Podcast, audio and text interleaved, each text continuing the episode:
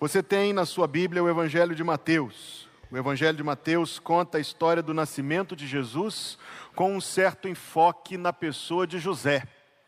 Você tem em sua Bíblia o Evangelho de Marcos, e Marcos não fala nada sobre o nascimento de Jesus. Ele vai direto ao ponto. Ele começa com João Batista, dedica cerca de 10 versículos a João Batista, já está no batismo de Jesus, pula um ano, um ano e pouco, já está a prisão de João Batista e Jesus pregando. Mais de 50% do Evangelho de Marcos se dedica à última semana de vida de Jesus Cristo. Você tem em sua Bíblia o Evangelho de João e o Evangelho de Lucas. E o Evangelho de Lucas conta o nascimento de Jesus Cristo, parece que da perspectiva de Maria. Mateus da perspectiva de José, Lucas da perspectiva de Maria. Você tem em sua Bíblia o Evangelho de João, e no Evangelho de João você tem a grande dimensão eterna. No princípio era o Verbo, o Verbo estava com Deus, o Verbo era Deus, o Verbo se fez carne e habitou entre nós, cheio de graça e de verdade. Mateus, Marcos, Lucas, João, mas hoje nós vamos ouvir o Natal contado pelo apóstolo Paulo. Carta aos Romanos, capítulo 1, versículo 1. Você vai se colocar em pé e nós vamos ler do versículo 1 até o versículo 7.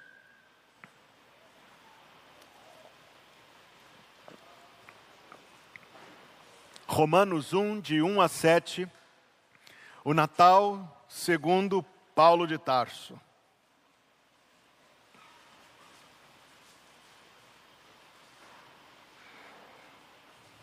Romanos 1, de 1 a 7, Paulo, servo de Jesus Cristo, chamado para apóstolo, separado para o evangelho de Deus, o qual antes prometeu pelos seus profetas nas santas escrituras acerca de seu filho, eis o Natal, que nasceu da descendência de Davi, segundo a carne, declarado filho de Deus em poder, segundo o espírito de santificação, pela ressurreição dos mortos, Jesus Cristo, nosso Senhor, pelo qual recebemos a graça e o apostolado para a obediência da fé entre todas as gentes pelo pelo seu nome, entre os quais sois também vós, chamados para serdes de Jesus Cristo.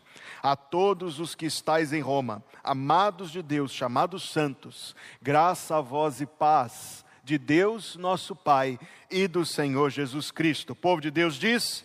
Amém. Que Deus abençoe a leitura da Sua palavra ao nosso coração. Você pode se assentar.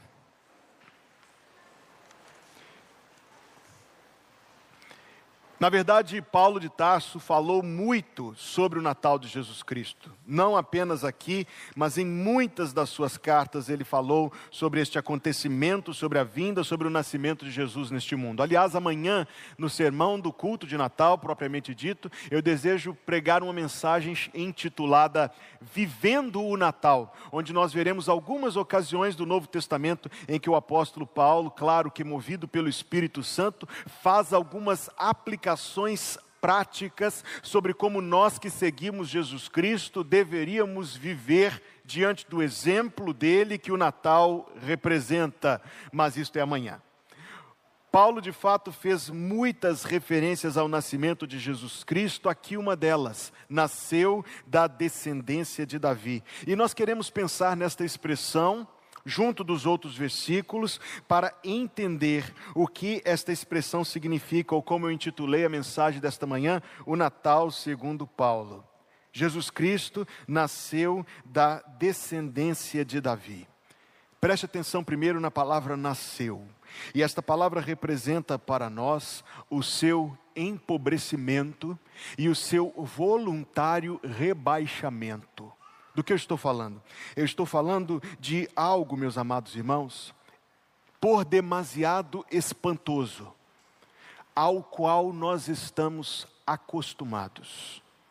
A ideia do Novo Testamento de que Deus se fez carne e habitou entre nós, cheio de graça e de verdade, é tão corriqueira que, quando repetida, é da forma como é, especialmente, ela não produz em nós nenhum sentimento, nenhuma reação, senão a normalidade. Afinal, nós já estamos acostumados, mas não deveríamos estar. No mundo no qual nós vivemos, por exemplo, Citarei três exemplos, sensíveis, eu admito. Mas no mundo no qual nós vivemos, não é incomum, não estou dizendo que é certo, mas não é incomum pessoas estranharem quando pessoas de classes sociais diferentes se casam. Você nunca ouviu alguém fazer um comentário vulgar diante desta cena, dizendo assim: olha, que coisa boa para alguém, e expressões outras, brincadeiras, admitamos, vulgares, mas comuns, não? Comuns. Pessoas de classes sociais diferentes. Estamos falando, às vezes, de diferenças pequenas, mas ainda assim, o coração humano, no seu apego materialista, na sua coisa mundana baixa, olha para isso como se fosse a esperteza de algum, a tolice do outro, a vantagem para um lado, a desvantagem para o outro. Nós falamos de maneira corriqueira sobre a vinda de Jesus Cristo ao mundo, mas na história de muitas famílias, e infelizmente isso não está muito distante de nós na história. Na história de muitas famílias, talvez você se identifique com essa história, pelo menos remotamente, entre os seus antepassados. Proibia-se que uma pessoa de uma raça se relacionasse com a de outra. Não acontecia isso no passado? Digamos que acontecia no passado muito distante, sabendo que não tão distante assim, infelizmente. Não era? Você sabia que até o ano de 2000, você ouviu bem, até o ano de 2000, havia uma lei, ninguém praticava essa lei, mas havia uma lei num dos estados dos Estados Unidos proibindo o casamento entre pessoas de diferente cor de pele. 23 anos atrás. Terceiro exemplo. Você acha que, aliás, quando acontecem esses crimes, nós todos ficamos impressionados e pensamos: que tipo de pessoas são essas? Estou me referindo a esses maníacos. Alguns se lembram do maníaco do parque, final dos anos 90, lá em São Paulo, e quando ele foi preso, que ele recebia cartas de moças apaixonadas por ele, é, é, deslumbradas com ele, querendo se relacionar com um homem. E nós falamos: a pessoa só pode estar faltando uma caixa inteira de parafuso na cabeça. Então, quando a coisa é classe social, nós nos espantamos. Quando é cor de pele, no passado havia proibição. Quando é amar alguém que é um criminoso, nós achamos estranho. Mas quando Deus, que é muito mais rico que nós, tão diferente que nós e tão mais santo que nós, nós tratamos com normalidade, com casualidade. O espantoso admirável acontecimento que percorre muitos dos hinos. Permita-me eu pegar aqui o inário emprestado para citar pelo menos um dos hinos que nós cantamos hoje pela manhã. Estou pegando o Adson, seu inário emprestado. Muito obrigado. Olhai, nós cantamos isso alguns minutos atrás. Olhai admirados a sua humildade eu não sei quanto você se prendeu neste verso enquanto nós estávamos cantando. Olhai admirados a sua humildade. Os anjos o louvam com grande fervor. Mas como ele foi recebido na terra? Nós temos o admirável e espantoso acontecimento na contramão de tudo aquilo que é racional, que é lógico, que é humano. O instinto humano é sempre o de se preservar, o instinto humano é sempre o de se poupar. Não, você tem na contramão disso o nascimento do Senhor Jesus Cristo. Ele nasceu neste mundo humilhado. O seu rebaixamento Falarei sobre isso um pouco amanhã, com a graça de Deus. Nós passamos algumas quartas-feiras em março estudando os sete graus de rebaixamento. Achado na forma de Deus, não não considerou o ser igual a Deus algo a que se devesse aferrar, mas fez-se a si mesmo de nenhuma reputação, humilhando-se a si mesmo e achado entre os homens na forma humana, foi posto em forma de servo, sendo obediente até a morte e morte de cruz. Seu esvaziamento, seu voluntário, disposto, rebaixamento, o quanto ele não se poupou por amor de nós pela misericórdia de nós, para fazer o absolutamente infactível e impossível, o sacrifício pela nossa salvação. Está aqui. Jesus Cristo nasceu. Mas preste atenção na forma como Paulo se expressou. Nós estamos lendo Romanos 1, versículo 3. Seu filho que nasceu da descendência de Davi. Eu fiquei ah, um pouco intrigado. Naturalmente, eu já tinha lido esta passagem algumas vezes, assim como você. Mas eu fiquei intrigado em por que Paulo construiu esta frase desta forma. Pense comigo. Esta carta, qual é o nome da carta? Que está escrito bem grande aí no alto dela: Romanos. Ou seja, ela foi escrita para uma igreja que estava estabelecida na capital do império, na cidade de Roma. Certamente, essa é a razão, boa parte daquela igreja era composta por judeus, mas não a totalidade.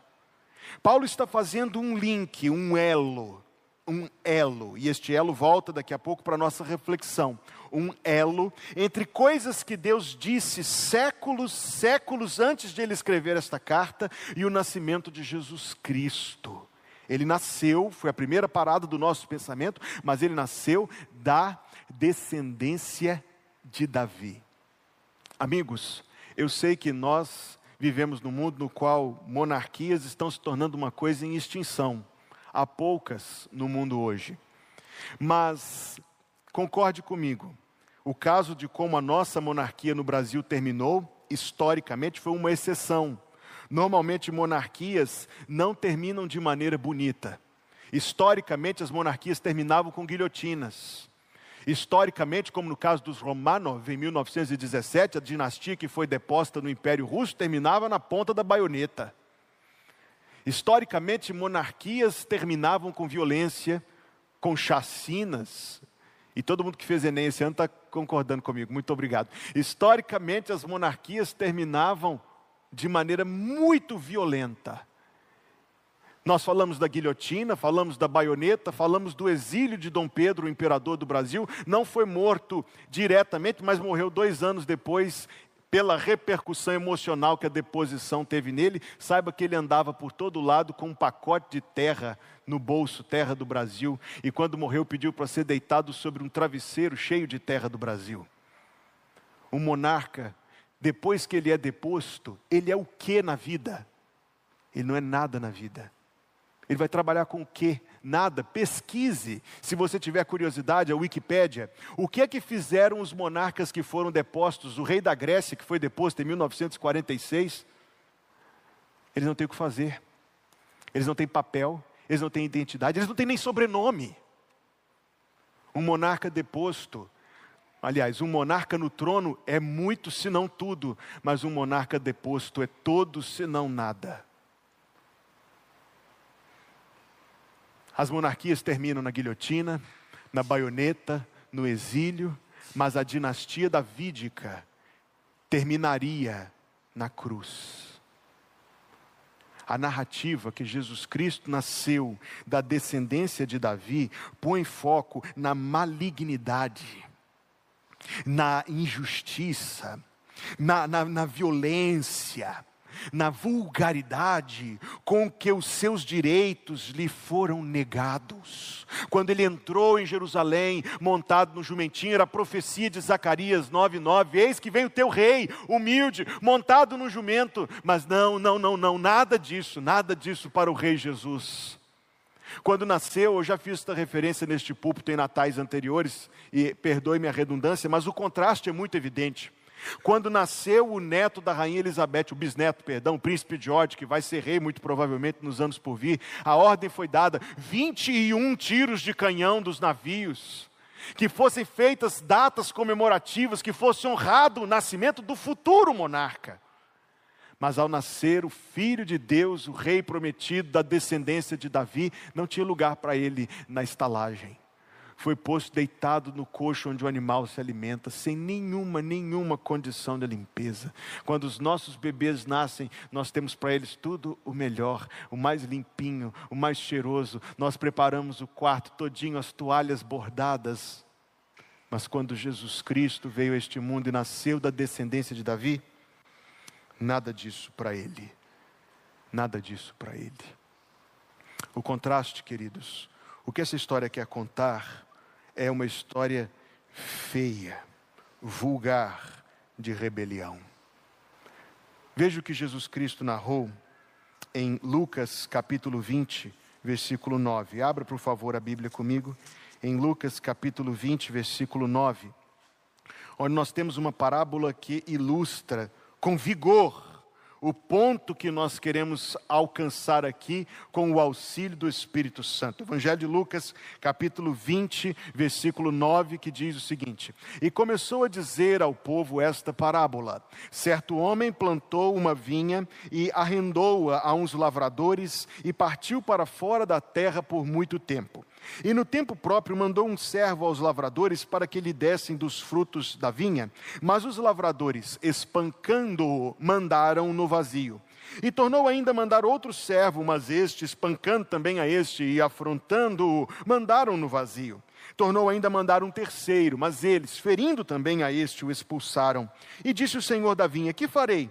Mandarei meu filho amado. Talvez, vendo-o, seja respeitado. Mas vendo-o, os lavradores arrazoaram entre si, dizendo: Este é o herdeiro. Vinde, matemo-lo, para que a herança seja nossa. E lançando-o fora da vinha, o mataram. Que lhes fará, pois, o Senhor da vinha? perguntou o Senhor Jesus Cristo. Irá e destruirá estes lavradores e dará a outros a vinha. Por meio desta comparação, eficaz no contexto em que ela foi pronunciada, Jesus Cristo estava trazendo algo que, que despertasse naqueles que o estavam ouvindo naquele momento um senso de, de, de, de revolta, um senso de, de, de indignação. A indignação que este puro fato que aqui está narrado deve produzir, pois foi o que aconteceu, no entanto, em exponencial vulgaridade. Eu disse para vocês que as monarquias terminam de maneira muito vulgar historicamente. Quando foi deposto em 1952 o rei do Egito, o rei Farouk II, ele disse que no fim do tempo só haveria quatro reis no mundo: o rei de As, o rei de Copas, o rei de Paus e o rei de Ouros. O que fizeram com Jesus Cristo foi um ato vulgar de rebeldia o que fizeram? Não, eu corrijo a pessoa verbal. O que a humanidade fez com Jesus Cristo, portanto, nós, foi um ato vulgar de rebeldia e de rejeição. Você se dói quando você dá um presente para alguém e alguém não te diz muito obrigado. Você se dói quando alguém passa pelo seu lado e não te dá bom dia. E você pode carregar isso no seu coração durante anos, anos, anos, anos, anos. Que pena que a gente é assim. Mas tratamos assim como notícia velha o que fizeram com Jesus Cristo, que nasceu no mundo da descendência de Davi. Da descendência de Davi Prestemos muita atenção às palavras que o apóstolo Paulo, com o auxílio do Espírito Santo, escolheu. Da descendência de Davi, segundo a carne.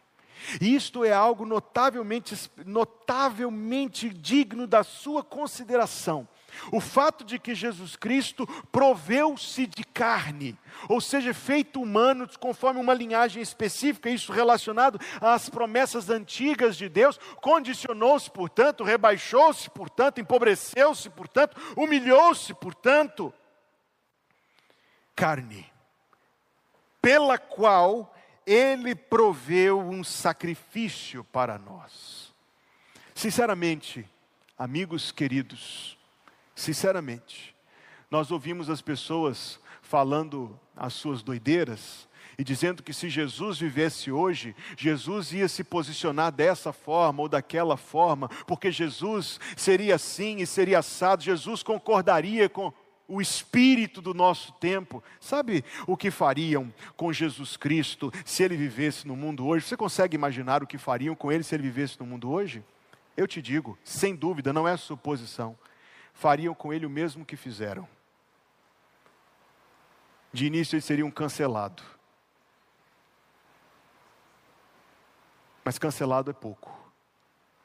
De alguma maneira, de alguma maneira, não sei como, mas de alguma maneira gritariam como gritaram no passado: fora com este, crucifica-o. Veio para o que era seu, mas os seus não o receberam. Essa é a história do Natal.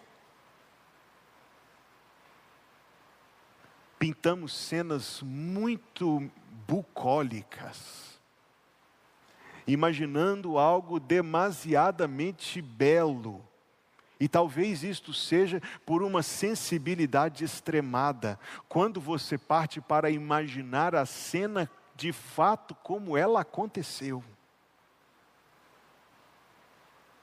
Não é só o, o, o visual da pobreza, não é só o visual da falta de higiene, de colocar um filho num lugar onde estão os animais, isso é pouco.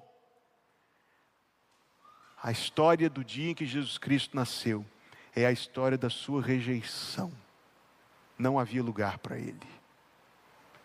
Veio para o que era seu, da descendência de Davi segundo a carne, mas os seus não o receberam. Prossegue o apóstolo, e nós queremos nos ser dirigidos por suas palavras. No entanto, preste atenção.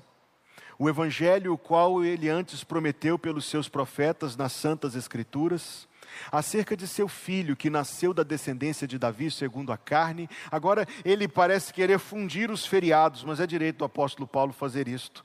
Ressuscitado, aliás, declarado filho de Deus em poder, segundo o espírito de santificação pela ressurreição dos mortos. Vou dizer algo meramente óbvio. Para ressuscitar tem que morrer, não faz sentido isto? Para ressuscitar tem que morrer. Então, quando Paulo atrela, ele pega os nossos feriados e faz tudo numa mensagem só. Sim, é a mensagem do Evangelho. Ele fala do nascimento de Jesus Cristo, da descendência de Davi segundo a carne, para de imediato nos referir à sua morte.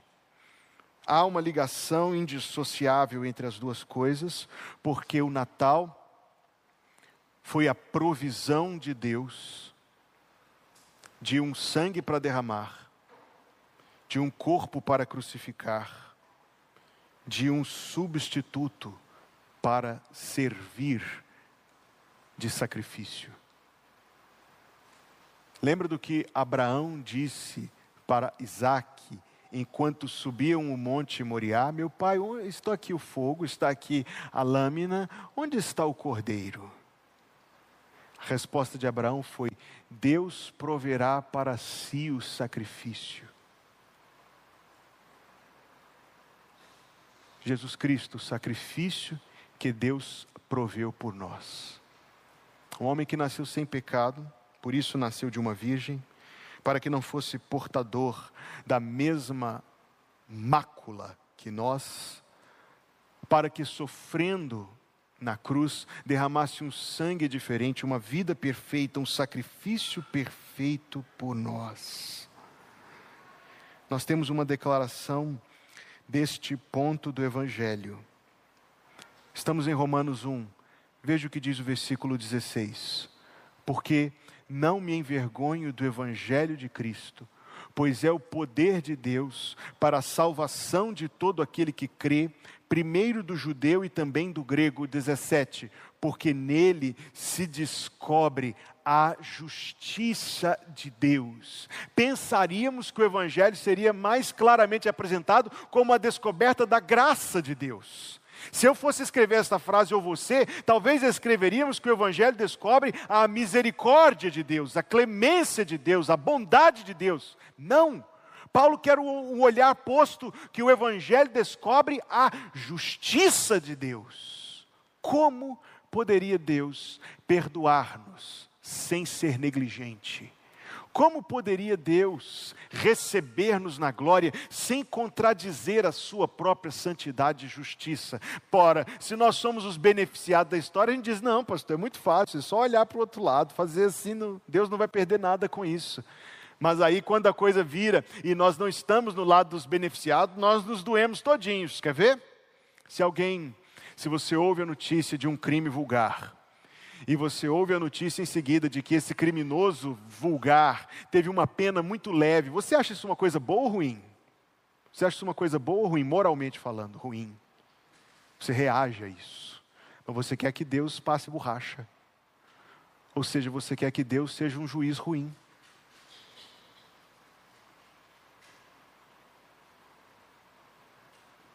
No Evangelho se descobre a justiça de Deus. A justiça de Deus que não se corrompeu, que não se perverteu, mas abriu um caminho onde caminho não havia. Não havia maneira de Deus ser misericordioso conosco, sem negligenciar e contradizer a sua santidade. Não havia caminho. Deus abriu um caminho em enviar seu Filho ao mundo. Estamos na carta aos Romanos. Veja o que Paulo diz no capítulo 3, versículo 22. Isto é, a justiça de Deus pela fé em Jesus Cristo. Romanos 3, 22. A justiça de Deus pela fé em Jesus Cristo para todos e sobre todos os que creem, porque não há diferença, porque todos pecaram e destituídos estão da glória de Deus, sendo justificados gratuitamente pela Sua graça, pela redenção que há em Cristo Jesus, ao qual Deus propôs para propiciação pela fé no seu sangue, para demonstrar a sua justiça pela remissão dos pecados dantes cometidos sob a paciência de Deus, para a demonstração da sua justiça neste tempo presente, para que ele seja justo e justificador daquele que tem fé em Jesus. Preste atenção neste versículo 26. Para que ele seja justo. A santidade de Deus não é contradita nem corrompida, ele é justo. A justiça de Deus é mantida mas pelo sacrifício de Jesus Cristo na cruz, Ele é justo e justificador, perdoador, concedendo graça e perdão, justificador daquele que tem fé em Jesus. Um dos hinos do cantor cristão, o hino 12, a quarta estrofe, é uma aula, é uma aula tremenda em ti concilia-se a santa justiça, que não pode a culpa deixar sem castigo, com a compaixão que por graça recebe e exime de culpas o réu pecador. Espera aí que eu disse muita coisa aqui, eu sei. Vamos devagarzinho em ti concilia-se, em Cristo, na pessoa de Cristo, há uma conciliação, uma harmonia, um ponto de encontro entre duas coisas: a santa justiça, que não pode a culpa deixar sem castigo, com a compaixão, a santa justiça e a compaixão se conciliam nele. A compaixão que por graça recebe e exime de culpas o réu pecador. Então o apóstolo, orientado pelo Espírito Santo de alguma maneira, indiretamente, nos provê de dois exemplos disso. O primeiro exemplo, ele próprio. Versículo 1: Paulo, servo de Jesus Cristo. E ele se refere com sentida devoção a Jesus Cristo. Paulo que antes, você sabe disso muito bem, era um terrorista. Era um desses extremistas para quem a vida alheia não era limite para o seu impulso de defender aquilo em que ele pensava. Será que existe algo na realidade presente que nos ajuda a visualizar o perfil de Paulo de Tarso? Eu fiquei tentando pensar nisto. Será que existe algo na realidade presente que nos ajuda a imaginar quem era aquele homem naqueles tempos? Então encontrei uma reportagem que eu quero ler para vocês. Essa reportagem é publicada pelo Christian Global Relief, Auxílio Global Cristão. Celebrando o Natal com os cristãos perseguidos no Egito, é o título da reportagem. Eu li essa reportagem, ela foi publicada esta semana, aliás. Eu ali no dia 21, publicação do dia 19.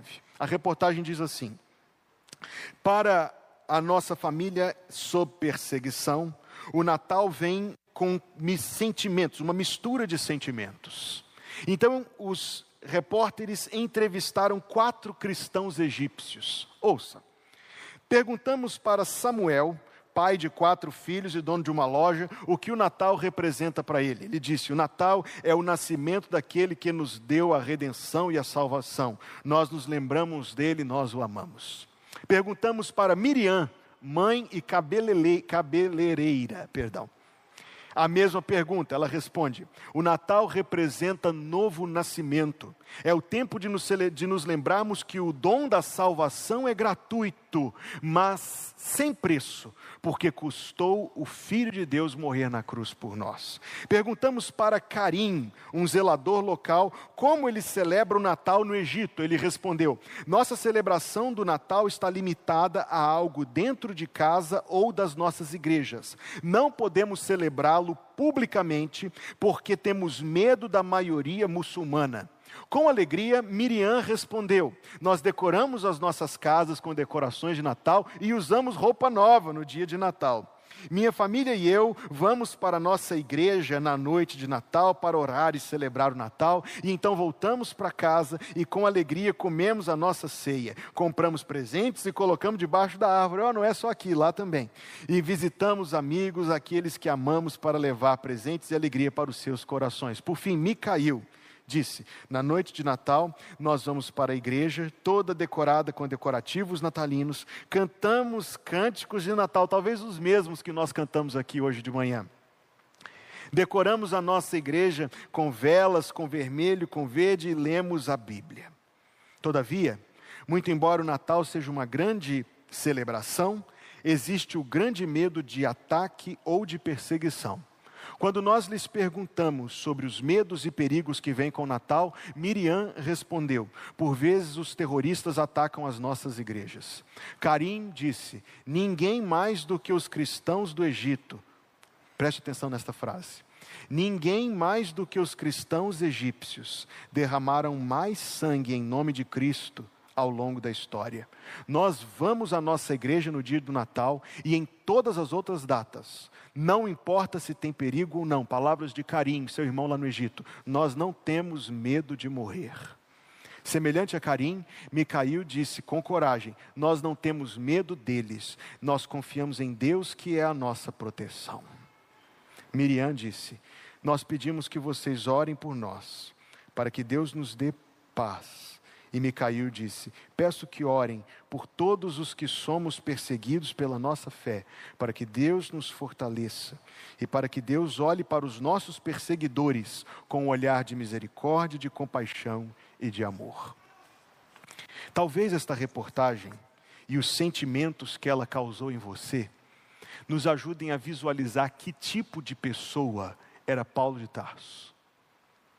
Que tipo de homem que tipo de ações ele fazia, que tipo de violência ele praticava. Se você o conhecesse antes da sua conversão, não somente ele representaria um perigo para você, mas, sobretudo, você não iria ter para com ele um sentimento diferente do que esta reportagem produziu no seu coração.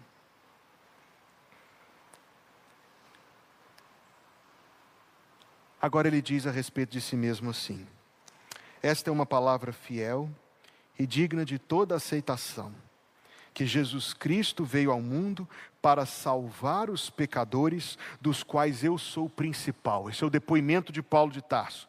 Por isso alcancei misericórdia, para que em mim, que sou o principal, preste atenção agora, Jesus Cristo mostrasse toda a sua longanimidade para exemplo dos que haviam de crer nele na vida eterna. A história da conversão de Paulo foi trançada pela sabedoria divina, para que por meio disso, pegando o mais odiável inimigo, Deus pudesse mostrar todo o poder que Jesus Cristo conquistou, Deus pudesse mostrar toda a glória que ele obteve, Deus pudesse mostrar a poderosa salvação que ele adquiriu para nós, a ponto de conquistar um inimigo desse e transformá-lo em seu coração. A notícia da conversão de Paulo fez com que as pessoas dissessem: aquele que antes nos perseguia, agora prega a fé que ele tentou destruir.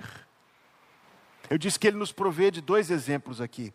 Ele nos provê de mais um. Volte os seus olhos novamente para Romanos 1, versículo 6. Lerei os cinco para contexto. Pelo qual recebemos a graça e o apostolado, para a obediência da fé entre todas as gentes pelo seu nome, entre as quais sois também vós, chamados para serdes de Jesus Cristo, a todos os que estáis onde eles estavam?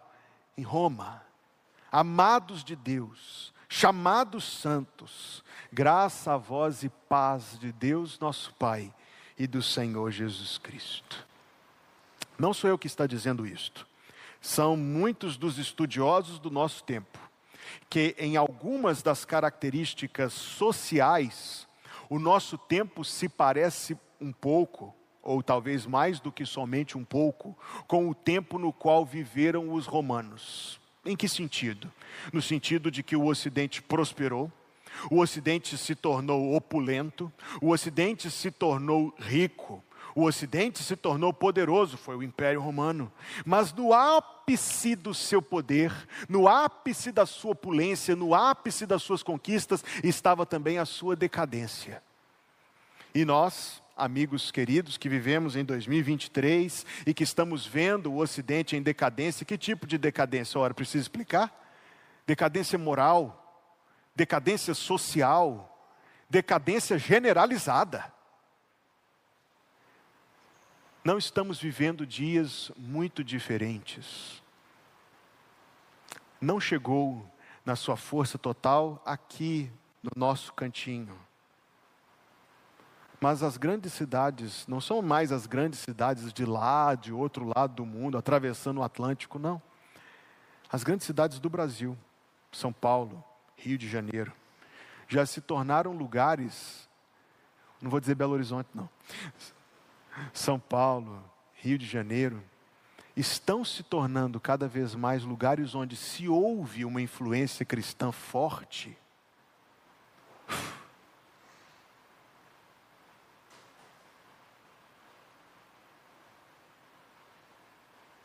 A vida no Ocidente é uma vida rica, porém violenta, imoral, desumana, sem absolutos morais, pluralidade religiosa. Não é isso o Ocidente hoje? Será que eu estou exagerando aqui na minha leitura? Não. Roma no século I não era nada diferente. Roma no século I era rica e violenta. Roma no século I, qualquer religião, qualquer ideia podia ser defendida, desde que, no seu cantinho, imoral, decadente, se você olhasse para Roma no século I, como você olha para algumas cidades hoje, é porque eu converso com alguns dos meus irmãos, e meus irmãos compartilham essa, essa angústia. Pastor, o mundo como está? Pastor, o que vai ser o futuro da, da, da nossa fé para os nossos filhos? São angústias que nós sentimos. Nós sentimos estas angústias quando nós não olhamos somente, aliás, nós sentimos essas angústias quando nós olhamos somente para o cenário das coisas como elas estão. Mas se você vivesse no tempo que essa carta foi escrita, com as pessoas para quem essa carta foi escrita, os dias seriam tão desanimadores ou assustadores, quanto hoje. Agora preste atenção, você leu o texto comigo, é que a gente passa tão rapidamente pelos cabeçalhos das epístolas. Preste atenção no versículo 7. A todos os que estáis em Roma, nessa cidade rica, violenta, opulenta, imoral, decadente, mas lá havia pessoas amadas de Deus. Cadê o glória a Deus? Havia pessoas amadas de Deus. Havia pessoas chamadas. Primeiro o versículo 6 diz: chamados para serdes de Jesus Cristo. Não é isto, meu querido, que representa perfeitamente o que é a fé cristã? Ser de Jesus, pertencer a Ele. Aqui nós somos chamados para ser dele, assim como o versículo diz, o 7, chamados santos. Preste atenção nessas três qualidades admiráveis, porque não havia nada, humanamente olhando, que faria estas coisas serem prováveis. Nós estamos falando agora da obra que Jesus Cristo veio trazer quando deflagrada, quando iniciada na vida de alguém. Amados de Deus, chamados para serdes de Jesus Cristo, chamados santos. O Natal, meus amados irmãos, é, para a glória de Deus, a obra de Jesus na nossa vida. No meio de uma cidade moral, corrupta, incrédula, decadente, recheada de coisas desprezíveis aos olhos de Deus e outras muito piores que estavam por vir, ali nasceu a palavra de Deus no coração de algumas pessoas, fazendo diferença em algumas vidas. Amados de Deus, chamados para sede de Jesus Cristo, chamados santos. Ele dá dois exemplos: a sua vida e a vida dos romanos, pois Cristo deu a sua vida por Paulo, pelos crentes em Roma, pelos nossos irmãos que estão comemorando o Natal no Egito debaixo de perseguição. Cristo deu a sua vida por nós, pelos membros da Igreja Batista Plenitude, por tantos outros que são amados de Deus, chamados para serem de Jesus Cristo, chamados santos. Ele veio ao mundo, meus queridos irmãos, com a intenção de fazer essa obra na nossa vida. Isso é o Natal. A rejeição que ele sofreu por nós mas a obra que Ele poderosa e misericordiosamente faz de transformação na nossa vida. E não é maravilhosa a forma como Ele faz essa obra? Eu estava há poucos dias assentado com um jovem um jovem que foi convidado para assistir um dos cultos da nossa igreja, está voltando, tem vindo aos cultos, tem ouvido a palavra de Deus, o Senhor fazendo uma obra no coração dele. Não é admirável isto? Imagine uma pessoa qualquer, uma pessoa qualquer, uma pessoa qualquer, e pode ser que daqui 12 meses, no Natal do ano que vem, se o Senhor não tiver voltado antes disso, tomara que volte, mas pode ser que daqui 12 meses, este qualquer, este alguém que veio à sua mente, seu vizinho, alguém da sua família, estará conosco aqui neste culto, louvando o Senhor, tendo dado seu testemunho pela obra salvadora do poder de Jesus Cristo na sua vida. Meus amados, meus queridos irmãos, alguém veja só como é a arrogância da inteligência da raça humana decaída. Havia gente, veja só que nível, que grau absurdo de tolice. Havia uma, uma, uma casta, uma corja de acadêmicos que levantou uma teoria de que Jesus Cristo nunca viveu, de que foi uma, uma história bem elaborada que colou Veja só o nível do absurdo que a coisa pode ir. Quando a pessoa perde o temor de Deus, ela perde os freios também. Cada vida salva aqui é uma prova viva de que Jesus Cristo veio a este mundo. Cada pessoa que se rende aos pés dele é uma prova viva de que ele veio a este mundo, de que ele foi humilhado na cruz, de que ele foi declarado filho de Deus em poder, pelo espírito de santificação, pela ressurreição dos mortos. Cada pessoa presente aqui, que já se rendeu aos pés de Jesus Cristo, é uma prova da realidade dessa história que nós estamos celebrando novamente. Ela é digna de ser celebrada. Ela é digna de ser celebrada. Declarado, diz o versículo 4. Eu quero pensar em mais algumas coisas com vocês antes do meu tempo terminar. Declarado Filho de Deus em poder. Preste atenção na palavra declarado. Ela é muito importante. Uma declaração é um ato público que, ainda que oficialize uma coisa, não faz a coisa acontecer. A declaração é a, o reconhecimento público de algo. Por exemplo, é, esse ano de 2024 nós vamos ter eleições municipais. Então, os cidadãos da nossa amada cidade vão comparecer às urnas e vão lá depositar o seu voto conforme você entende que deve votar no temor do Senhor depositou seu voto. Você e outro milhão de pessoas vão fazer isso. Alguém ou um número de pessoas vai ficar incumbido dos registros, da soma dos registros, de dar um número. Quando se chega no número final, é feita uma declaração. Venceu fulano de tal ou fulano de tal. A declaração é o ato público. É a declaração que elege? Não, são os votos. A declaração publica aquilo que é um fato, correto? Correto. A ressurreição Preste atenção nisso aqui agora. A ressurreição é a declaração lá do céu de quem Jesus Cristo é. Enquanto ele estava andando neste mundo, seu corpo, que era semelhante ao nosso, exceto pelo pecado, era como um casulo Talvez eu me expresse mal aqui. Era como um véu que cobria a sua glória. A glória dele foi feita visível indiretamente pelos milagres. O próprio Nicodemos foi até ele à noite e disse: "Mestre, ninguém faz, ninguém pode fazer os sinais que tu fazes". Então os milagres eram uma, uma visualização indireta da glória dele. Tá certo? Mas você se lembra daquele dia que ele subiu ao monte com Pedro, Tiago e João?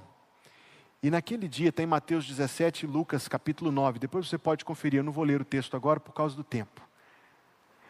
Algo aconteceu ali que eu não sei explicar, nem ninguém sabe explicar. Mas algo aconteceu ali que fez com que a glória dele, que estava a, a, é perceptível só de maneira indireta, fosse visível por uma fração de segundos. E o texto diz que, o texto diz, as testemunhas oculares contaram que ele brilhava como o sol, que as suas vestes eram vestes resplandecentes, e que eles caíram aos pés dele, espantados. Enquanto ele andava nesse mundo, estou dizendo isso para vocês. Enquanto ele andava, o corpo, a carne era um véu que cobria a sua glória de maneira que a sua majestade divina era perceptível só de maneira indireta, afinal ele era onisciente, ele sabia o que as pessoas estavam pensando, ele sabia o que as pessoas estavam julgando dele antes de elas falarem, ele sabia se alguém estava vindo, ele curou na beira do caminho, ele conseguia ver além do alcance da vista, então tinha algo de diferente nele. Mas em alguns momentos, poucos, algo rompeu com isso e a glória dele foi vista. A glória dele é a declaração de Jesus Cristo, Filho de Deus em poder. O que ele disse quando ele chegou para os discípulos ressurreto? Todo poder me foi dado no céu e na terra. Queridos, deixa eu contar isso novamente para vocês.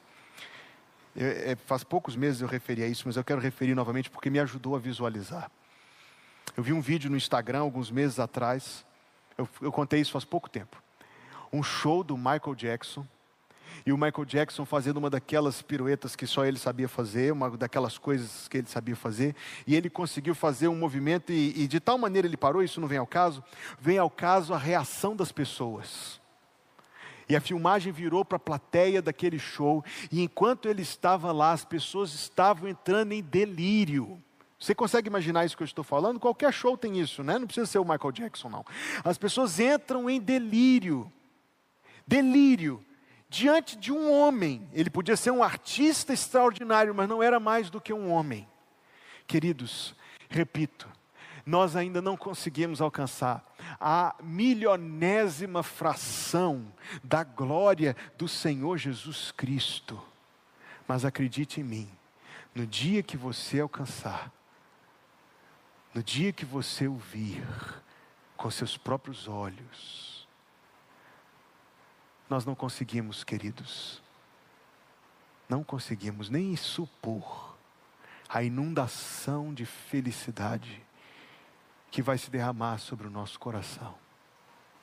E o quanto nós louvaremos pela Sua majestade.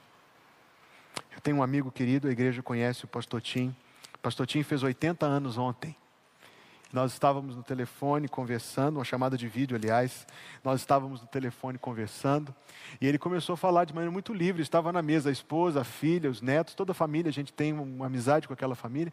E ele começou a falar com muita liberdade sobre a aproximação da sua morte. Ele dizendo que ele quer vir ao Brasil mais um ano, se Deus lhe der mais um ano de vida, mas que se não der, ele está preparado, preparadíssimo para estar com o Senhor. E dali a pouco, nossa conversa, como com frequência acontece, é uma amizade que me abençoa muito, partiu para as coisas gloriosas, as coisas de Deus. Nós começamos a falar das coisas de Deus. E logo nós estávamos falando sobre este hino. E, aliás, ontem à noite eu estava conversando com a minha esposa sobre este hino, hino que nós cantamos agora de manhã. Só que tem uma coisa sobre esse hino que você não sabe. Este hino não foi escrito sobre o Natal. Ele foi adaptado para ser um hino de Natal. O hino ele foi escrito para se referir à segunda vinda de Cristo. Agora, você cantou uma vez pensando na primeira vinda. Agora ouça pensando na segunda vinda. Cantai que o Salvador chegou. Acolha a terra o Rei. Ó vós, nações, a ele só contentes vos rendei. Este hino, repito, não foi escrito sobre o Natal, ele foi escrito sobre a segunda vinda de Jesus. Ao mundo as novas proclamai, que já raiou a luz, ó terra, mar e céus cantai, nasceu. Sim, essa aqui foi a adaptação. A letra original é: Chegou o Rei Jesus. Ele venceu a morte e a dor isto é o que está reservado para nós no porvir com Cristo. Ele venceu a morte e a dor, baniu a maldição. As bênçãos vêm do Redentor em régia profusão. Este hino, vou ler a quarta estrofe, não foi escrito sobre o Natal, foi escrito sobre a segunda vinda. Cristo governa com amor os povos provarão que é justo e bom o Salvador e lhe obedecerão. Ele está se referindo ao reinado de Jesus Cristo neste mundo, quando ele vier para trazer os propósitos de Deus. Nós estávamos falando sobre isso, eu e o pastor Tim. Ele estava falando sobre a proximidade da morte. Eu falei, a não ser que o arrebatamento venha antes. E aí nós vamos estar arrebatados, vamos estar com o Senhor, vamos reinar com o Senhor e vamos estar para sempre com o Senhor.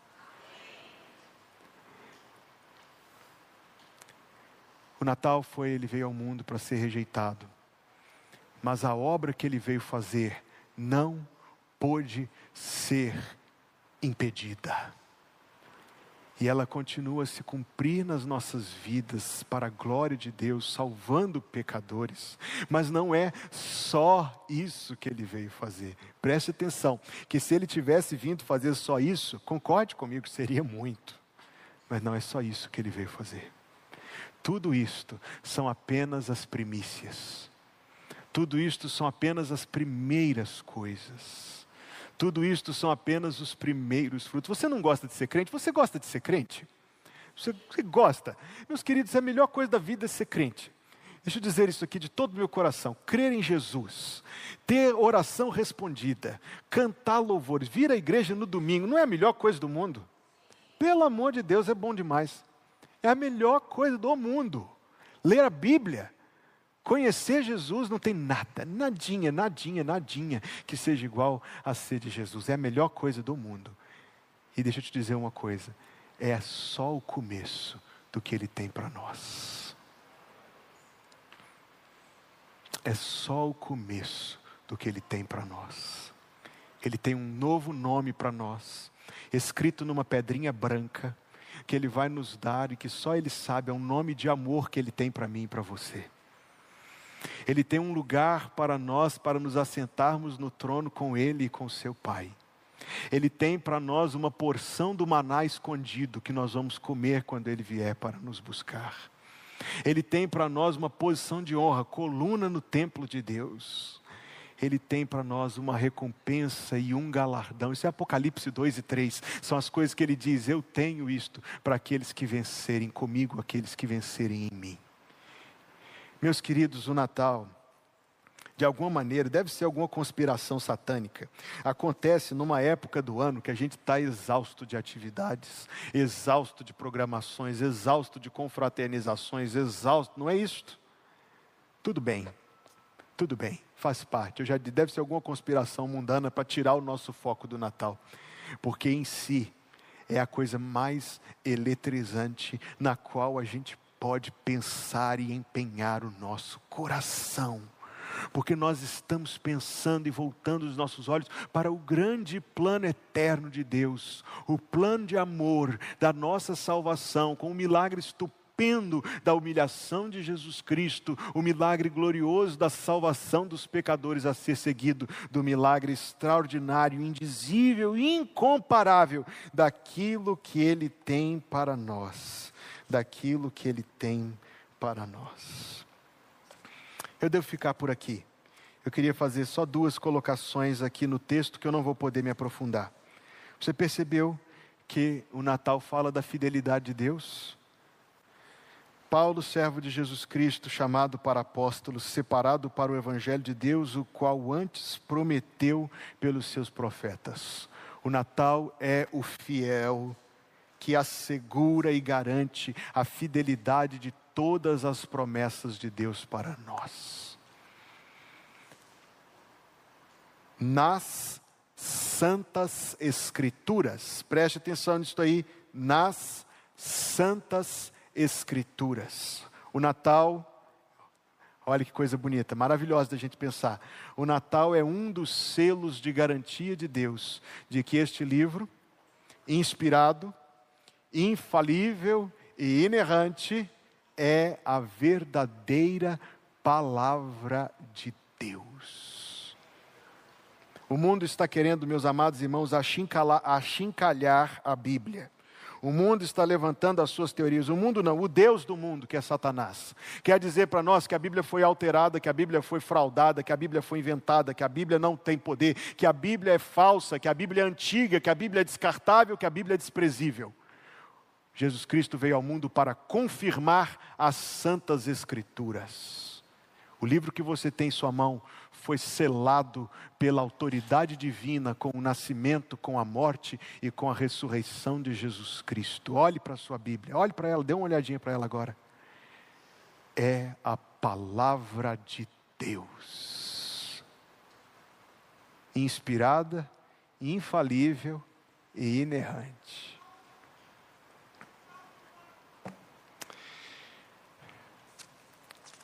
Se cremos que Ele é o selo da Escritura, temos interesse pela Escritura?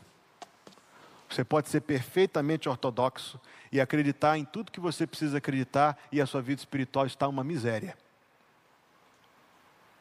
Você não precisa ser um herege para a sua vida espiritual estar em miséria, não. Não vai ser nada nós dissemos que somos uma igreja que crê na plena inspiração da Bíblia, se nós não nos voltarmos para ela, por que, que você nos propõe ler a Bíblia? O mais um ano começando aí, não precisa esperar dia 1 de janeiro, não. Não dê tempo para o diabo tirar a ideia do seu coração, não. Se ele é a prova da fidelidade de Deus, por que desanimamos? Se ele é o Filho de Deus em poder, por que tememos? Se ele veio ao mundo para nos servir de padrão de amor, serviço e perdão, por que somos tão orgulhosos? Por que negamos o perdão? Por que buscamos a glória do nosso próprio nome? Que disparate! Se ele veio para o que era seu, mas os seus não o receberam, hei eu de aceitá-lo? Has tu de recebê-lo? Não é automático. Não é automático. Eu pergunto a pessoa se ela já aceitou Jesus, ela diz: desde criança, desde a barriga da minha mãe, eu sempre fui de Jesus. Não é preciso, o Senhor Jesus declarou: necessário vos é nascer de novo. Talvez tenhamos aqui nesta manhã alguém que entrou nesta casa, mas que ainda não conhece o perdão dos pecados e a vida eterna e a salvação em Jesus. E o dia da comemoração do Natal vai ser o dia de comemorar também o seu novo nascimento em Jesus. Sabe o que fazer? Ore, peça humildemente, se jogue aos pés do Senhor e diga: Senhor, salva-me, eu sou um pecador e preciso do perdão dos meus pecados. Ele não negará. Deus, muito obrigado por nos ter trazido a esta casa de oração na manhã de hoje. O Senhor, Deus, nos abençoa com este grande privilégio, com esta honra tremenda de estar na presença do Senhor, na companhia dos nossos irmãos. Obrigado, Pai, porque é assim.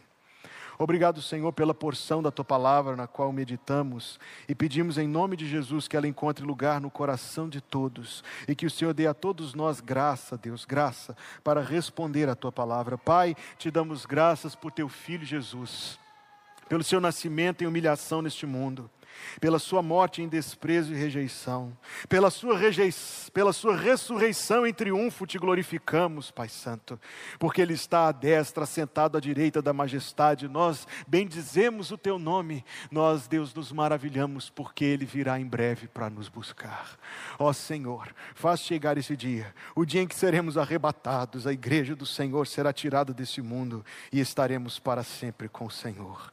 Pai, dá-nos graça para celebrar essa data de uma maneira que glorifique e honre o teu nome e conserva o nosso coração na tua presença. Obrigado pelo dom precioso de Jesus. Obrigado pelo Espírito Santo, pela Bíblia. Obrigado pelo perdão dos pecados. Que a graça de nosso Senhor Jesus Cristo, o amor de Deus, nosso Pai celestial, e a comunhão do Espírito Santo seja conosco, irmãos, hoje e todos os dias, até o dia glorioso em que Ele virá nos arrebatar. Que assim seja, em nome de Jesus, o povo de Deus diz: Amém.